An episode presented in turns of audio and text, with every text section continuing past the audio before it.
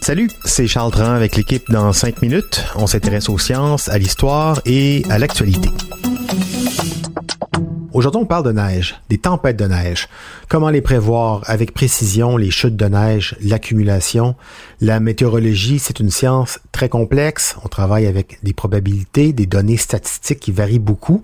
Mais pour être en mesure d'être plus précis dans leurs prédictions, dans la collecte de nouvelles données toujours plus pointues, certains chercheurs se donnent plus de mal que d'autres et s'enfoncent au cœur de systèmes de tempête à bord d'avions équipés de senseurs et d'instruments de mesure, tout ça pour mieux comprendre la formation des flocons et ultimement les tempêtes. Véronique Morin nous raconte comment ils font ça.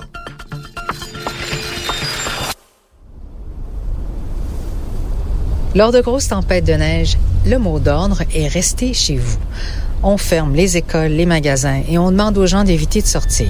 Évidemment, c'est une question de sécurité, surtout quand les forts vents se mêlent à de grosses précipitations de neige. Logique, n'est-ce pas? Mais on sait aussi que assez souvent, les météorologues peuvent se tromper. On prédit une tempête, les écoles annoncent leur fermeture à l'avance, mais finalement, le système passe à côté ou n'était pas aussi gros qu'ils avaient annoncé. Ça, c'est parce que les modèles de prédiction météorologique ne sont pas parfaits. Dans le but de les améliorer, des chercheurs de la NASA ont eu l'idée, disons-le folle, d'aller voler au cœur de nuages dont les systèmes étaient en formation de flocons de neige. Parce que oui, la formation des flocons comporte encore aujourd'hui, à bien des égards, des mystères. Ce projet des plus déments, appelé IMPACT, ou Investigation of Microphysics and Precipitation for Atlantic Coast Threatening Storms Mission, en français Mission d'enquête sur la microphysique et les précipitations pour les tempêtes menaçant la côte atlantique, a sollicité plus de 300 scientifiques atmosphériques, des météorologues et membres d'équipage pendant trois ans. Il s'agit d'une première. L'un des objectifs est de mieux comprendre les bandes de neige lumineuses qui apparaissent fréquemment sur les cartes radars des tempêtes hivernales à l'est des montagnes rocheuses. On connaît ces modèles radars distinctifs depuis une vingtaine d'années, mais les scientifiques ne savent toujours pas clairement comment ces bandes se forment, ni ce qui se passe exactement à l'intérieur de ces nuages. Alors pour le savoir, ils ont décidé d'aller voir en traçant leur trajectoire de vol pour traverser carrément ces fameuses bandes de tempête. Mais ils font plus que regarder. Ils recueillent aussi des données. Alors assis à bord d'un avion bourré d'instruments de mesure, les chercheurs regardent sur leurs écrans d'ordinateur des images en temps réel de particules nuageuses échantillonnées par un appareil placé sur et sous l'aile de l'avion. Certains cristaux de glace ressemblent à de parfaits petits flocons de neige.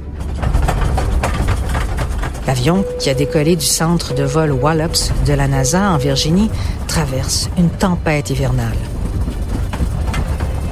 Au cours des trois ans du projet, la plus grosse tempête dans laquelle ils ont survolé a été le blizzard de janvier 2022, qui a déversé 60 cm de neige sur certaines parties de la côte atlantique.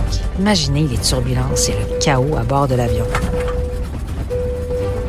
Ils peuvent également envoyer des petites sondes parachutes à travers la tempête qui renvoient des données sur la température, la pression, l'humidité relative et la vitesse des vents. Et pendant ce temps, il y a un autre avion de recherche qui suit la même trajectoire de vol, mais à des altitudes supérieures, 18 000 mètres, parfois beaucoup plus haut. Il dispose aussi d'instruments qui collectent des données sur la tempête.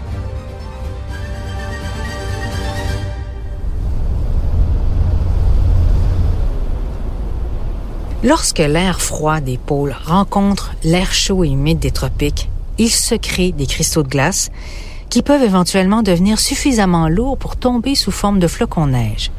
Mais prédire où tomberont les tempêtes de neige et quelle quantité de neige elles laisseront derrière elles est une tâche notoirement difficile. Les cristaux se forment souvent près du sommet d'un nuage qui dérive lentement vers le bas.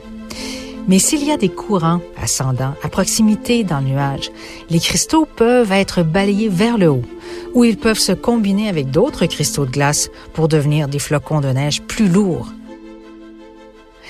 Ces flocons s'organisent ensuite en bandes, qui sont généralement représentées dans les prévisions météorologiques sous forme de la fameuse bande colorée, indiquant les endroits où les chutes de neige les plus abondantes se produiront probablement. mais les facteurs qui déterminent la formation de ces bandes étaient encore largement inconnus. Les chercheurs espèrent comprendre le rôle de l'eau liquide surfondue dans les nuages d'orage. Dans certaines conditions, l'eau peut rester sous forme liquide jusqu'à moins 30 degrés Celsius. De petites gouttelettes de cette eau surfondue adhèrent parfois aux cristaux de neige. Ce qu'ils ont vu les chercheurs suggèrent que ce type d'eau est un aspect important des bandes de neige, conduisant peut-être à une plus grande teneur en eau, à davantage de particules de glace et éventuellement à davantage de chutes de neige au sol. Dans un article de la revue Scientific American, on rapporte que les données de leur vol, qui se sont achevées en février 2023, comblent les lacunes sur les connaissances en physique des tempêtes de neige. Peut-être qu'après l'analyse de ces nouvelles données, on pourra compter sur des prévisions toujours plus précises. En tout cas, pas certain que moi je monterai à bord d'un de ces avions, hein, ni dans ceux qui traversent les ouragans pour les étudier comme on le fait depuis assez longtemps. Pas pour moi. Merci donc euh, à ces volontaires de la science. Merci aussi, Véronique Morin. C'était en cinq minutes.